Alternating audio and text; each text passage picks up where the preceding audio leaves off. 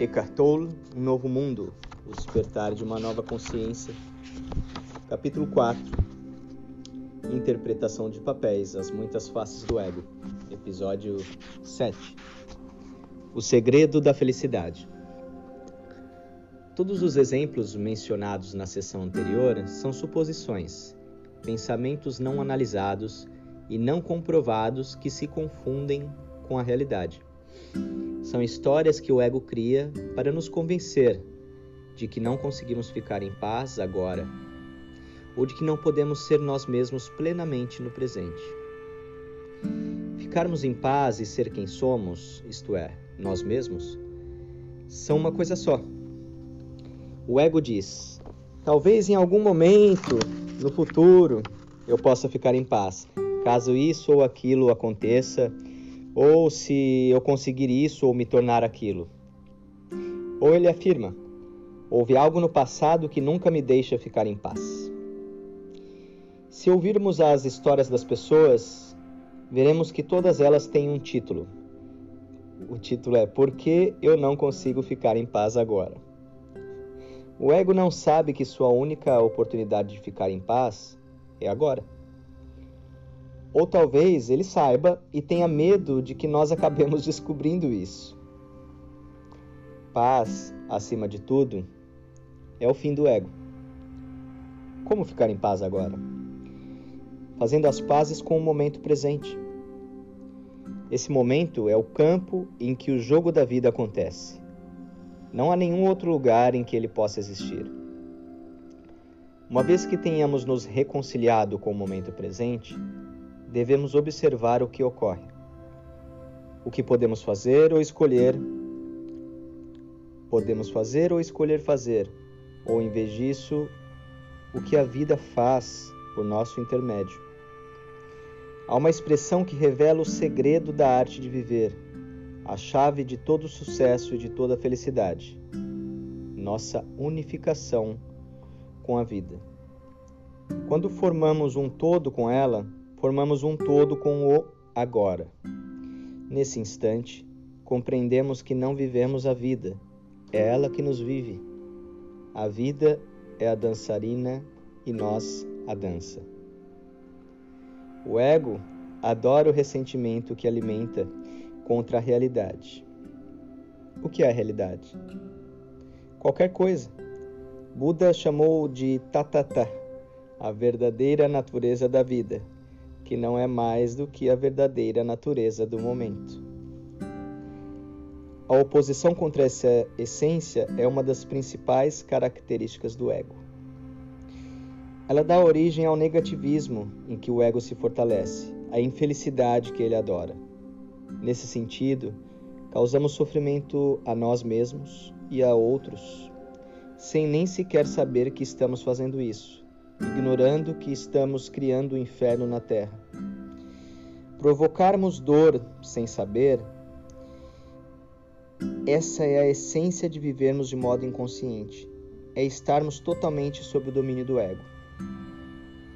A extensão, a extensão da incapacidade que ele tem de reconhecer a si mesmo e ver o que está causando é perturbadora e inacreditável. Ele faz exatamente o que condena nos outros, porém não percebe isso. Quando esse comportamento se torna evidente, ele usa a negação irada, argumentos sagazes e justificativas para distorcer os fatos. Tanto as pessoas quanto as empresas e os governos agem assim. No instante em que todos os recursos falham, o ego recorre aos gritos e até mesmo à violência física, envia soldados, Agora podemos entender a sabedoria profunda das palavras de Jesus na cruz. Perdoai-os, pois eles não sabem o que fazem. Para darmos fim ao sofrimento que vem afligindo a condição humana há milhares de anos, precisamos começar por nós mesmos e assumir a responsabilidade por nosso estado interior em qualquer momento. Isso quer dizer agora. Portanto, pergunte-se: Estou dando mostras de negativismo nesse exato momento, nesse exato instante? Depois fique alerta. Preste atenção nos seus pensamentos e nas suas emoções. Observe as formas de infelicidade que se manifestam em graus menos elevados, como aquelas que mencionei anteriormente: descontentamento, irritação, saturação, etc.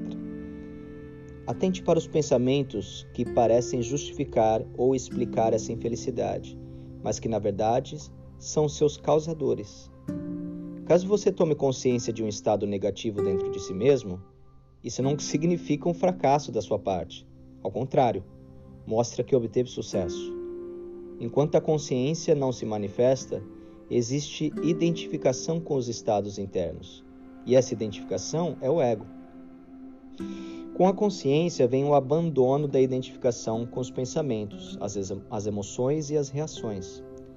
No entanto, esse processo não deve ser confundido com negação. Os pensamentos, as emoções e as reações são reconhecidos, e no momento em que são detectados, o fim da identificação se dá de forma autêntica. Nossa percepção do eu, ou seja, de quem somos, passa então por uma mudança. Diante de nós estão os pensamentos, as emoções e as reações. E agora nós somos a consciência, a presença consciente que testemunha esses estados. Um dia vou me libertar do ego. Quem está falando? O ego.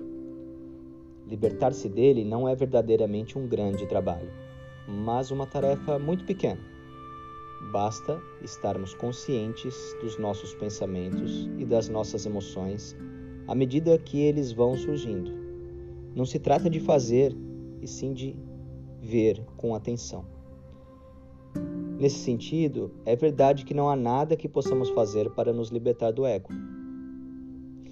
Quando essa mudança acontece, ou seja, quando passamos do pensamento para a consciência, uma inteligência muito maior do que a esperteza do ego começa a agir na nossa vida. As emoções e até mesmo os pensamentos são despersonalizados pela consciência.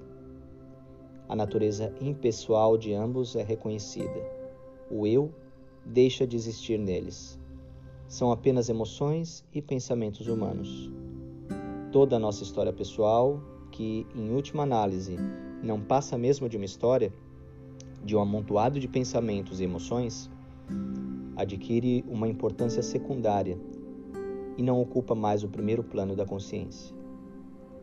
Ela deixa de formar a base para o nosso sentido de identidade.